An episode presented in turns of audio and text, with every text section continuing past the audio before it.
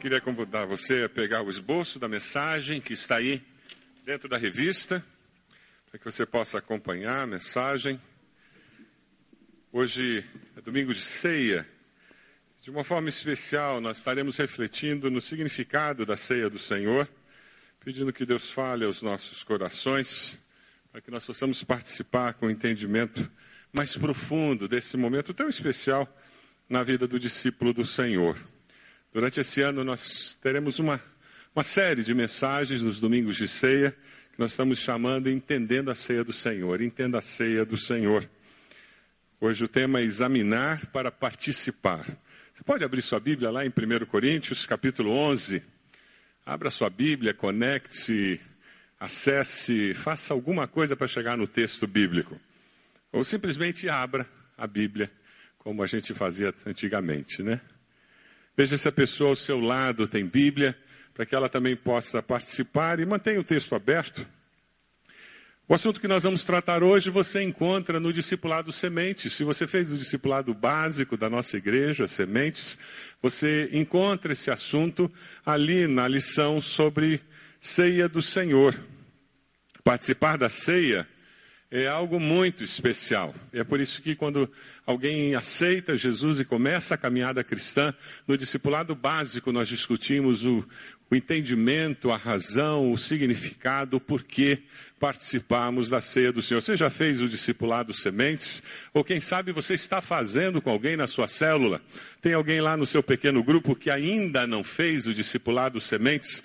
Quem sabe agora nesse começo de ano você vai aproveitar esse início de semestre para dar uma engatada, chegar chegar junto daquele irmão, daquela irmã e dizer: vamos começar os sementes, passe aqui na secretaria, pegue os livretos comece a se encontrar. Você vai ter o coração aquecido, relembrando temas que, quem sabe, já viu há tanto tempo, e aquele novo irmão em Cristo estará sendo ajudado a viver a vida cristã de uma forma mais consciente, com uma base bíblica mais sólida. Participar da ceia do Senhor tem muito significado. Ele a participação está baseada numa experiência pessoal com o Senhor Jesus. É assim que nós batistas cremos. E porque nós cremos que a participação da ceia do Senhor depende exclusivamente da nossa experiência com Cristo, é tão importante o nosso entendimento do significado da ceia do Senhor.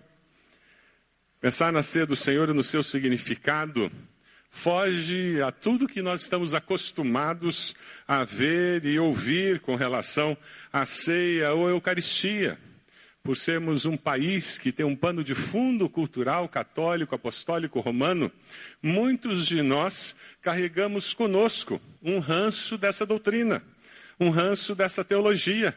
E às vezes, inadvertidamente, essa teologia penetra na nossa maneira de ser e de celebrar a ceia do Senhor quando estamos aqui participando num culto de ceia como o dia de hoje.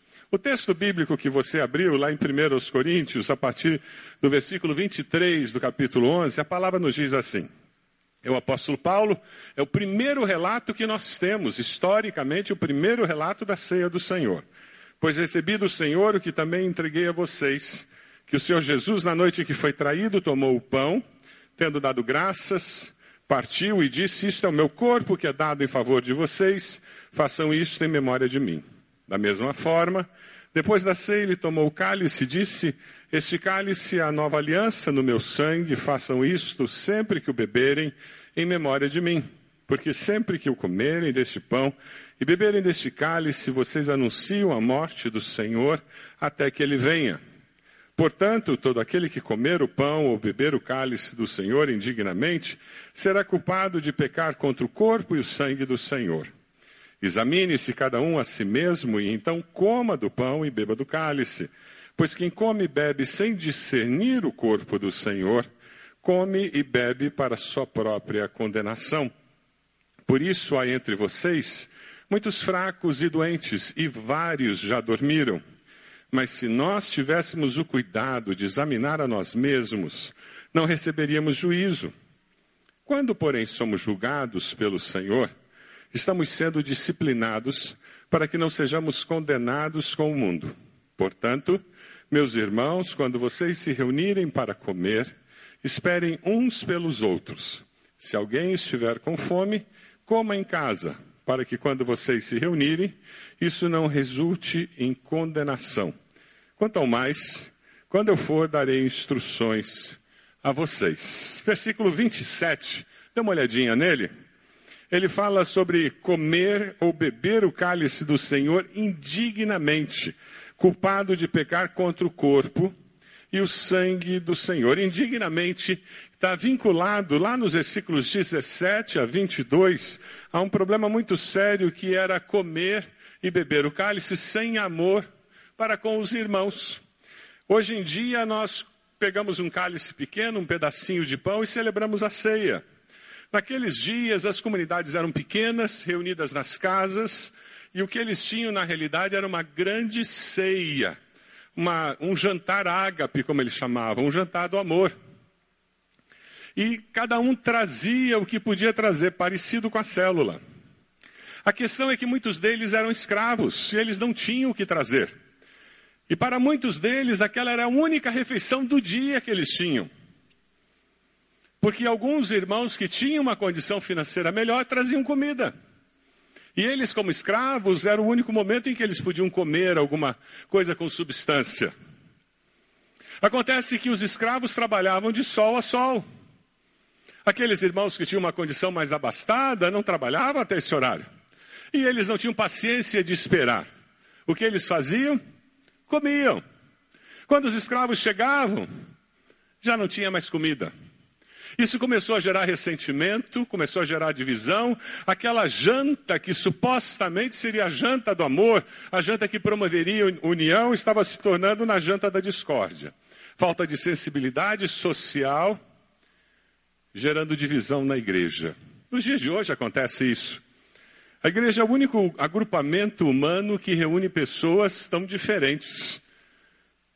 Como não existe uma cota para se tornar sócio da igreja, Todos podem se tornar membros da igreja, pessoas de uma condição social mais abastada, pessoas sem nenhum dinheiro, pessoas com cultura, sem cultura.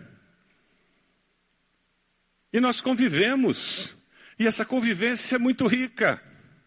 Essa convivência nos faz crescer como seres humanos, ter uma percepção da vida muito mais rica. Mas quando nós não temos o amor cristão, como norma dentro do nosso coração para gerar uma ética cristã na nossa percepção da vida, acontece o que estava acontecendo ali na igreja de Corinto. É por isso que o apóstolo Paulo, no versículo 28, ele diz: Olha, quando você for celebrar a ceia do Senhor, examine-se cada um a si mesmo. Dê uma olhadinha no seu coração e veja se existe atitude certa no seu coração, se existe discriminação. O nosso país, o grande problema de preconceito no nosso país não é o racial, embora exista. O nosso problema é preconceito social. Preto rico é bem-vindo. O nosso problema é pobre. Eu não quero que meu filho namore com pobre, minha filha case com pobre. Ah, mas se fulano tem dinheiro, aí é, é um bom partido.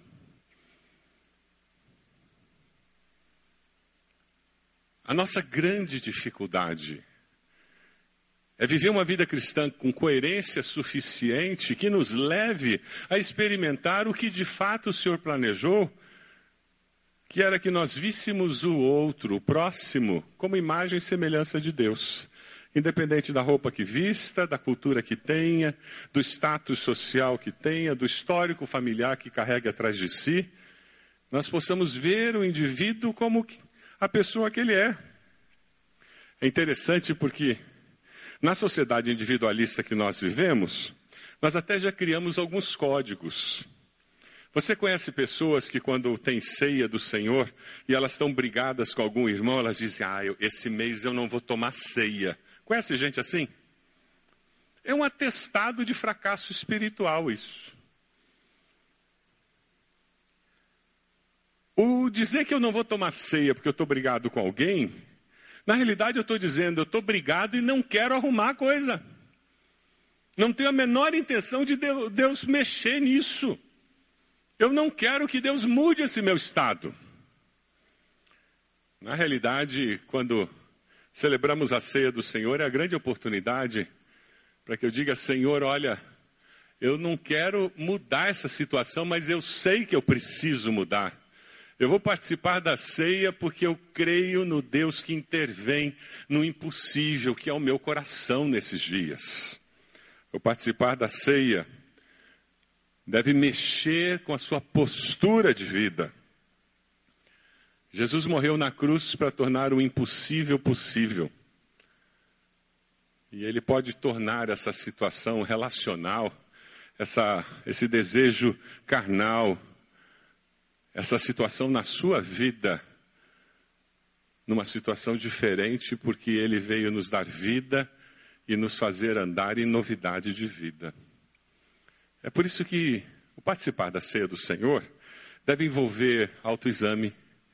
Participar da ceia do Senhor deve envolver oração, confissão reconsagração. O participar da ceia do Senhor deve gerar o quê? Renovação. Renovação espiritual. Eu dizer, olha, eu quero. Eu estou caminhando assim, mas eu quero caminhar melhor. Porque eu tomei aqueles elementos. Porque eu fui lembrado do alto preço pago pela minha salvação. Essa é a única razão de Jesus ter instituído a ceia nos ajudar com a nossa memória fraca, relembrar-nos do alto preço pago. Vamos ler juntos um texto que vem lá de 1 Pedro 1, 18 e 19. Vamos ler todos juntos? Pois vocês sabem que não foi por meio de coisas perecíveis, como prata ou ouro, que vocês foram redimidos da sua maneira vazia de viver, transmitida por seus antepassados mas pelo precioso sangue de Cristo, como de um cordeiro, sem mancha e sem defeito. Quem foi resgatado dessa maneira vazia de viver? Levanta a mão. Então você pode participar. Se você não foi resgatado, não tome o cálice nem coma aquele pedacinho de pão. Coisa sem graça. Não tem significado nenhum. Se você foi resgatado, então vale a pena. Vale a pena orar e dizer: Senhor, obrigado por me lembrar do alto preço pago, traspassado naquela cruz pelos meus pecados, moído pelas minhas iniquidades. O castigo que me traz a paz estava sobre ele. É isso que celebramos na ceia. O sangue que me limpa de todos os meus pecados foi derramado naquela cruz. É disso que nos lembramos na ceia. E esse Cristo ressuscitou e ele prometeu que voltará. E como ele venceu a morte, ele prometeu que eu venceria. É isso que nós celebramos.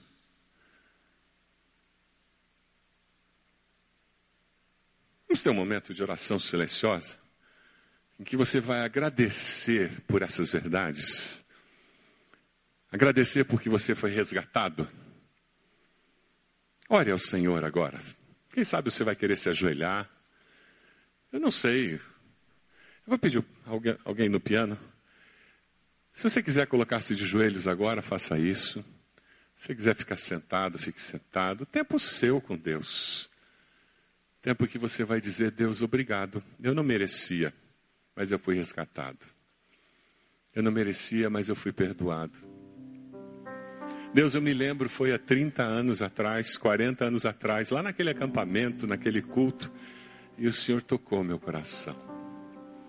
Deus, eu me lembro, faz um ano, faz alguns meses que o Senhor tocou meu coração, não sei quanto tempo, mas agradeça a Deus por tão grande salvação. Olhe para o seu coração, dizendo: Deus, tem alguma coisa nele que precisa ser mudado. Sonda-me, Senhor. Sonda-me, ó Deus. Vê se há em mim algum caminho mau e guia-me pelo caminho eterno.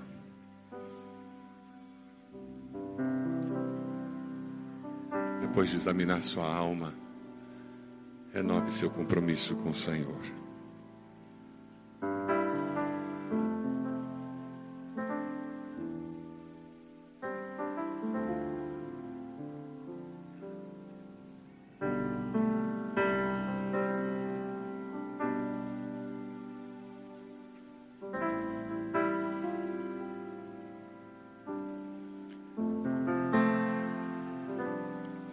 Nós fomos alcançados pela tua graça, teu favor imerecido. O Senhor nos abraçou com teu amor e nos deu a possibilidade de viver uma nova vida. Quando celebramos a ceia, Deus, nós somos lembrados dessa realidade maior, que é o perdão alcançado, a nova vida, um alto preço pago.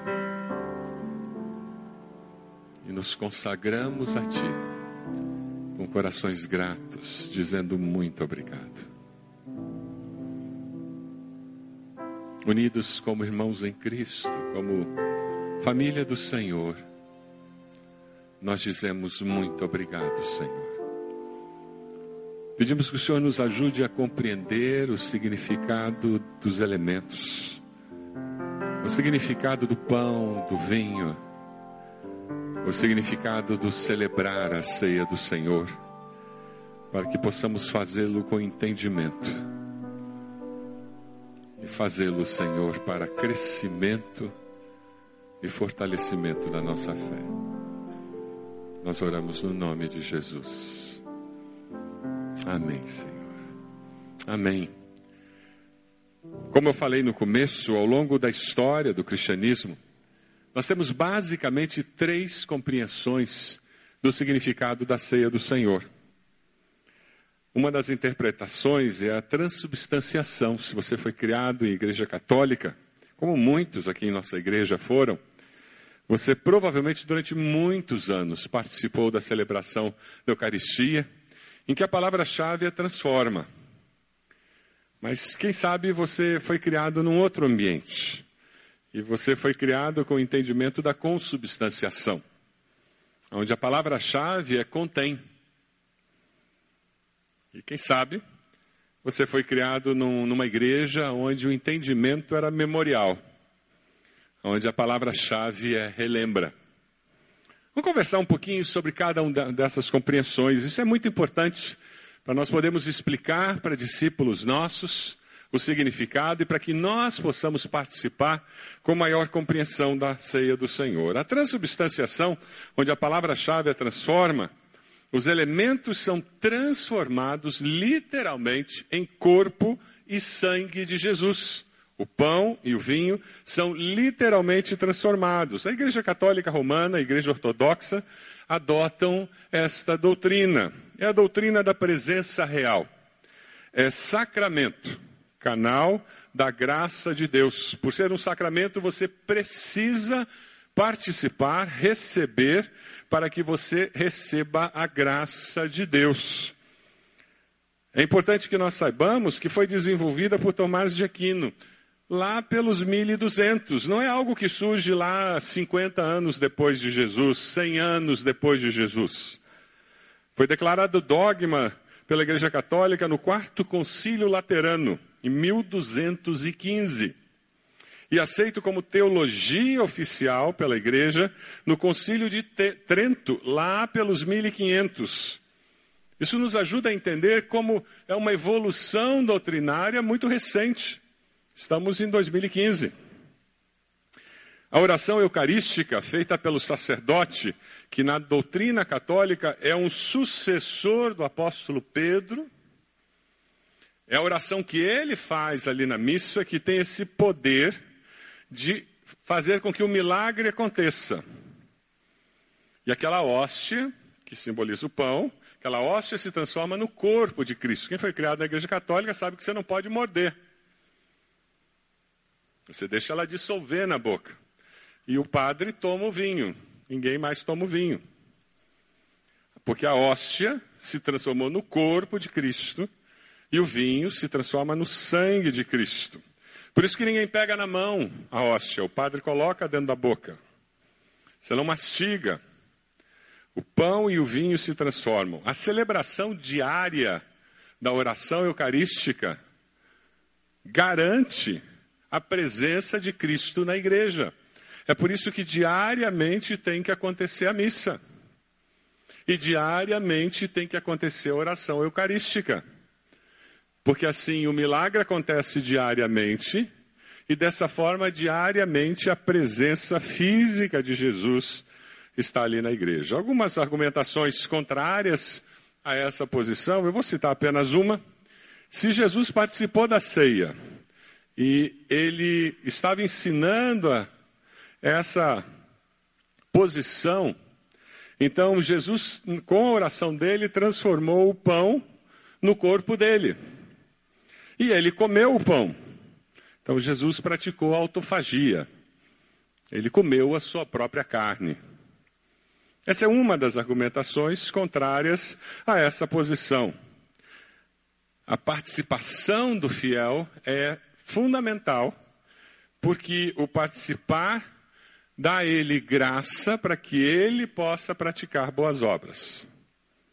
A afirmação de um dos teólogos que creem nessa posição o corpo e o sangue de Jesus Cristo estão verdadeiramente presentes no sacramento do altar, como o pão e o vinho. Com essa posição, o sobrenatural existe e ocorre nos elementos. E são esses elementos externos à pessoa que abençoam a pessoa. A bênção está vinculada a elementos externos. É muito importante manter isso na mente. A bênção é recebida através de elementos externos ao participante. Pergunta a pessoa do lado aí se ela, se ela foi católica. Nós temos muitos aqui na igreja que já foram. Se ela já participou de hóstia, de Eucaristia, E de repente nós temos alguém que ainda participa e que crê dessa forma. Muitas pessoas no nosso país ainda creem dessa forma. Existe uma outra posição com relação à ceia do Senhor que é conhecida como consubstanciação. A palavra-chave dessa posição é contém. Os elementos contêm o sangue e o corpo de Cristo. A bênção continua presente nos elementos. As igrejas reformadas, presbiteriana, luterana, outras reformadas adotam e a anglicana também. Continua sendo uma doutrina da presença real, continua sendo sacramento, ou seja, canal da, da graça de Deus, e foi desenvolvida principalmente por Lutero, na Alemanha, lá pelos 1500. É quando ela se define. A melhor maneira de nós entendermos essa posição, enquanto na transubstanciação o pão vira corpo e o vinho vira sangue, nessa posição, depois da oração de consagração, o pão continua sendo pão, o vinho continua sendo vinho, mas o pão contém a presença de Jesus e o vinho contém a presença de Jesus, por isso que é consubstanciação. É algo parecido com aquele pedaço de ferro que você pega e coloca no fogo. O que, que acontece? Ele fica incandescente, não fica? Fica vermelho. É o mesmo ferro, só que agora é o ferro com calor. Nessa posição, você tem o pão com Cristo. Você tem o vinho com Cristo. Eles têm uma forte ênfase na volta de Cristo. E a participação do fiel é muito importante, de novo, porque o elemento externo precisa ser recebido para que a bênção seja recebida. Ora, se o corpo de Cristo está presente nos elementos, eu preciso receber os elementos para receber a bênção. Os batistas da Inglaterra comumente têm a posição de consubstanciação como a sua prática. É muito interessante. Em 95, nós tivemos o privilégio de morar seis meses na Inglaterra. A maioria das igrejas da Inglaterra tem ceia nos cultos, todos os cultos, e eles dão ceia para as crianças. Então você tem a ceia, os adultos tomam a ceia e as crianças também. faz sentido. Se existe bênção nos elementos, por que, que eu não vou abençoar meus filhos?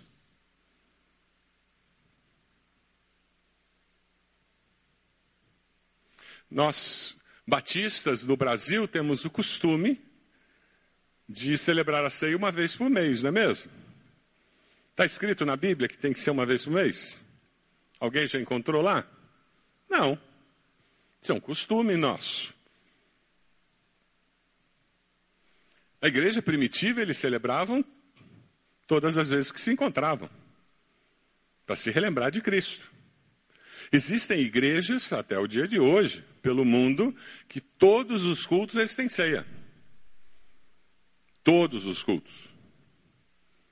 Particularmente igrejas que adotam a posição da consubstanciação têm essa prática. Porque existe bênção, existe graça no participar da ceia do Senhor e receber os elementos. A afirmação de um dos teólogos dessa posição é de que a garantia da graça perdoadora e da presença real do corpo e do sangue de Cristo estão presentes nos e com os elementos.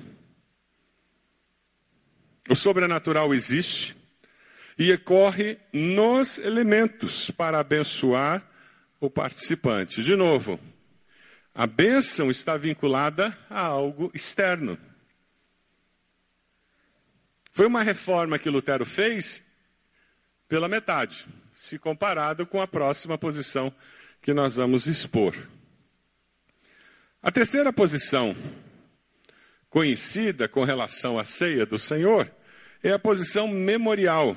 A palavra-chave é relembrar. Os elementos permanecem iguais, pão e vinho são os mesmos, depois da oração de consagração, durante a celebração da ceia, eles são apenas símbolos de uma realidade transcendente. Eles simbolizam uma realidade maior. Ela é adotada por batistas, congregacionais, a maioria das igrejas independentes, ou chamadas igrejas livres, adotam essa posição. Doutrina do símbolo, doutrina memorial, não é sacramento, não é canal da graça de Deus. Cristo é recebido pela fé não pelo pão e vinho. Os elementos são símbolos apenas. Tornou-se conhecida durante a reforma protestante, vocês percebem que a discussão nesse período da história foi muito grande, né? Tornou-se conhecida com a reforma protestante, principalmente através do reformador Zwingli, na Suíça, 1523. É a doutrina da celebração do sacrifício de Cristo, sua ressurreição e futuro regresso. Pão continua sendo pão, vinho continua sendo vinho, porque são apenas símbolos. Aí, se você está na igreja batista há algum tempo, você diz: e por que, que a gente não usa vinho? Pergunta a pessoa do lado se ela sabe por que, que a gente não usa vinho na igreja batista. Pelo menos no Brasil. A gente usa suco de uva, não usa vinho.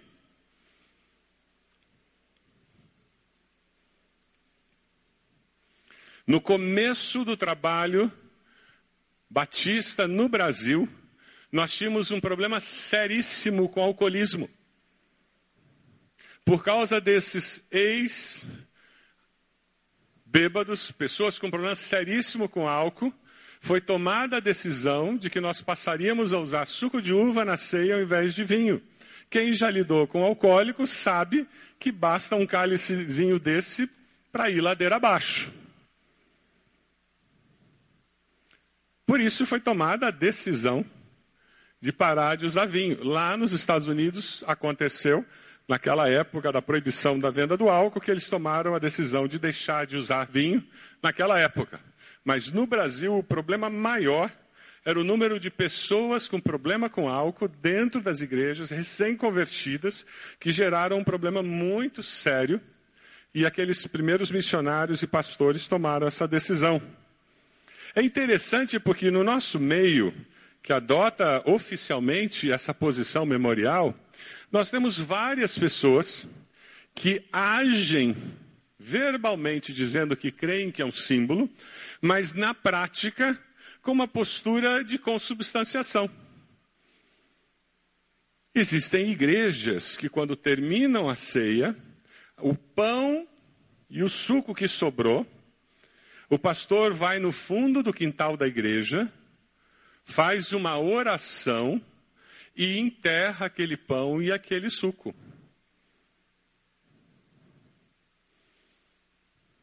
É uma pergunta muito simples. Acabou a ceia. As nossas crianças podem ir lá e comer daquele pão que sobrou? Se você tem dificuldade, é porque tem um pouquinho de consubstanciação na sua, na sua prática. É porque aquele pão é um pouquinho mais do que pão. Aquele suquinho pode jogar numa jarra e servir para as crianças. Porque é suco. Ele não deixou de ser suco só porque participou da ceia. Porque é um símbolo. Eu tenho um diploma de engenheiro mecânico da Universidade Federal do Paraná que eu recebi em dezembro de 1977. Diploma é símbolo, não é mesmo? Então é um símbolo que me dá direito legal na nação brasileira de exercer engenharia mecânica. Só um louco me daria um emprego de engenheiro mecânico. Eu nunca trabalhei como engenheiro mecânico. Desde 1977 eu não faço nada relacionado à engenharia mecânica. Mas eu tenho aquele símbolo. É um símbolo que não tem essência. Ele só tem a casca. Símbolo que deixa de perder a essência, perde o valor. Eu tenho um diploma de teologia do Seminário Teológico Batista do Sul do Brasil. Desde 81 que eu mexo com teologia, que eu trabalho com teologia. Eu fiz mestrado, depois fiz doutorado, eu tenho feito vários outros cursos. Tem essência. Aquele símbolo fala de alguma coisa que eu pratico. Quando nós falamos do significado da ceia do Senhor memorial, nós falamos de um símbolo que nos lembra de uma essência. Tomar a ceia do Senhor, se a minha vida cristã é oca, vazia, é que nem o meu, meu diploma de engenharia mecânica, gente. Não vale nada. Quando eu tomei posse nessa igreja, em 1988, pastor Jorge Ramos, saudoso pastor Jorge Ramos, ele me entregou em nome da igreja esse cajado. Eu tenho esse cajado no meu gabinete, desde o dia da posse. E ele me disse que esse cajado era um símbolo do desejo da igreja de que eu a pastoreasse. E eu fiz questão de colocar no meu gabinete para me lembrar que foi para isso que Deus me trouxe aqui para ser pastor desta igreja. Isso é um símbolo. Isso não me faz pastor, mas me lembra da essência, da razão principal que me trouxe aqui. Quando você pegar aquele pão, Você vai ser lembrado da essência do corpo que foi moído na cruz do Calvário pelos seus pecados. Isso já aconteceu e só vai ter significado se um dia você já arrependeu dos seus pecados e você já disse: Foi no meu lugar que esse corpo foi moído. Aí esse símbolo você vai segurar na palma da sua mão e ele vai pesar. Você vai segurar aquele cálice e ele vai lembrar que o sangue de Jesus tem poder para me limpar de todos os meus pecados, torná-los mais brancos do que a neve.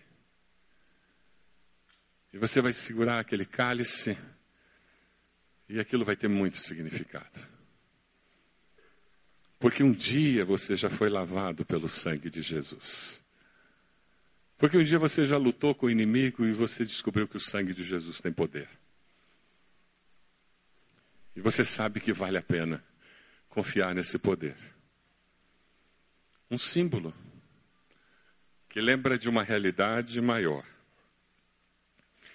A afirmação de um dos teólogos que adota essa posição, ele diz: trazemos à memória o ministério da graça feito por Jesus Cristo em memória de mim. O sobrenatural existe? Sim, ele existe. Só que ao invés de acontecer nos elementos, ele acontece no coração do participante. A bênção não está vinculada a algo exterior. Ela está vinculada ao coração a postura de quem participa.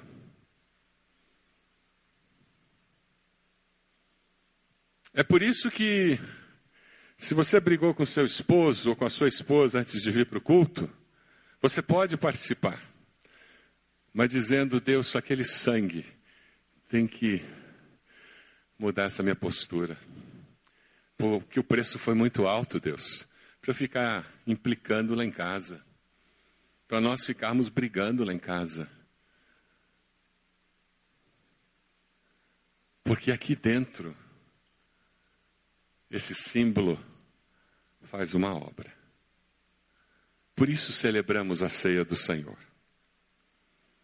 É por isso que Paulo, de uma forma tão veemente, ele fala ali nos versículos 33 a 34, dizendo: Meus irmãos, quando vocês se reunirem para comer, esperem uns pelos outros, por favor, pare com isso. Se alguém tiver fome, come em casa. Para que quando vocês se reunirem, isso não resulte em condenação. Tem coisa mais importante para fazer do que vir matar fome na, na igreja. Quanto ao mais, depois eu falo um pouco. Comer indignamente é não reconhecer o valor do corpo de Cristo. Comer ou beber indignamente é participar sem perceber a grandeza do perdão recebido do Senhor sem reconhecer que precisa perdoar o irmão. Você pode abaixar sua cabeça, fechar seus olhos. Daqui a pouquinho você vai receber dois símbolos preciosos que o Senhor nos deixou.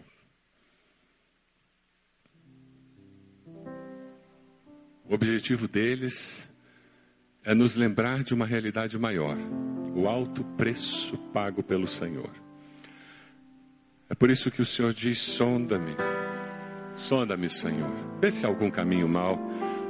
Nós somos mestres em racionalização, nós nos enganamos, nós nos convencemos que o pecado não é pecado, mas o Espírito de Deus nos convence do pecado, da justiça e do juízo. Em oração silenciosa. Você está vivendo em amor com os irmãos em Cristo? algum relacionamento precisa ser restaurado. Agora é a hora de dizer: Senhor, me ajude. Tome a decisão agora. Tem algum pecado que precisa ser abandonado? Alguma postura? Alguma atitude? Peça a libertação hoje ao Senhor.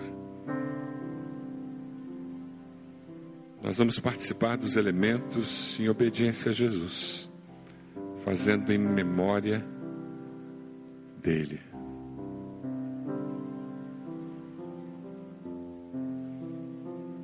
De olhos fechados, se você conhece a letra, cante isso de olhos fechados.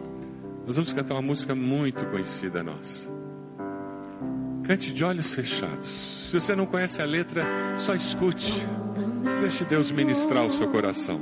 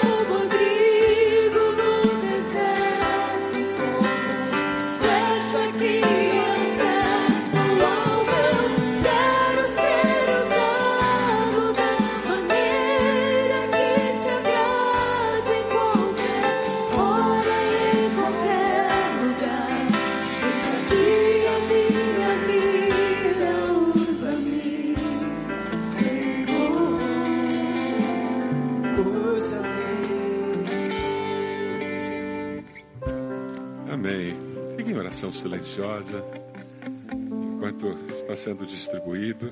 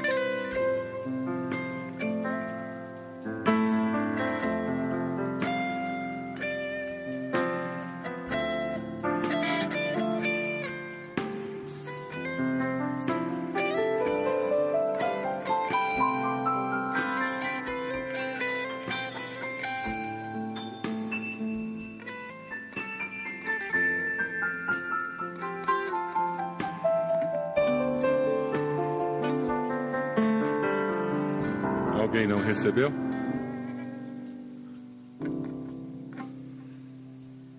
Esse, esse é o meu corpo que é dado em favor de vocês. Façam isto em memória de mim. Comamos todos juntos em memória do Senhor.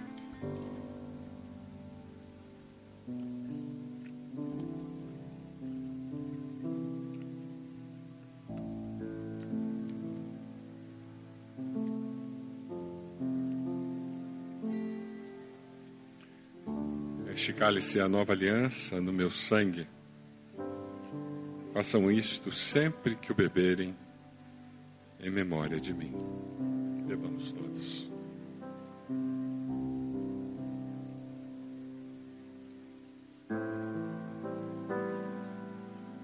Obrigado, Senhor. Rendemos graças pelo Teu Espírito que age em nós, que nos convence do pecado, da justiça e do juízo, e nos lembra de tudo que o Senhor ensinou, que nos capacita para viver a vida abundante que o Senhor nos prometeu. Pelo Teu Espírito, que é o selo da promessa que nós temos de que somos do Senhor e viveremos eternamente com o Senhor. Rendemos graças a Ti e a Ti somente, pela Tua bondade, pelo Teu amor. E agora, quando lembramos, Senhor, do alto preço pago pela nossa salvação, com corações agradecidos, nós rendemos graças ao Senhor e renovamos o nosso compromisso de vida e de fidelidade ao Senhor. Queremos sim viver para o Senhor todos os dias das nossas vidas. Queremos sim nos dedicar ao Senhor todos os dias das nossas vidas. Queremos sim viver com o Senhor todos os dias da nossa vida. Ó Deus amado, muito obrigado pelo privilégio que nós temos de celebrar a ceia do Senhor e sermos lembrados do teu grande amor, do alto preço pago e da realidade de que o Senhor voltará para nos buscar. Louvado seja o nome do Senhor. E agora, Senhor, nos leve com a tua paz para os nossos lares. Com a certeza de que nós somos do Senhor. Que o amor do Senhor, Deus Pai, esteja presente em nós e se manifeste através de nós. Que a graça de Jesus Cristo, Filho, nos capacite a viver e possa ser manifesta nas nossas atitudes. Que a presença do Espírito Santo de Deus, o teu Santo Espírito, Senhor, nos ensine a amar e nos capacite a amar. Que o Senhor esteja conosco e com todo o teu povo espalhado pela face da terra, hoje e sempre. Amém. Amém.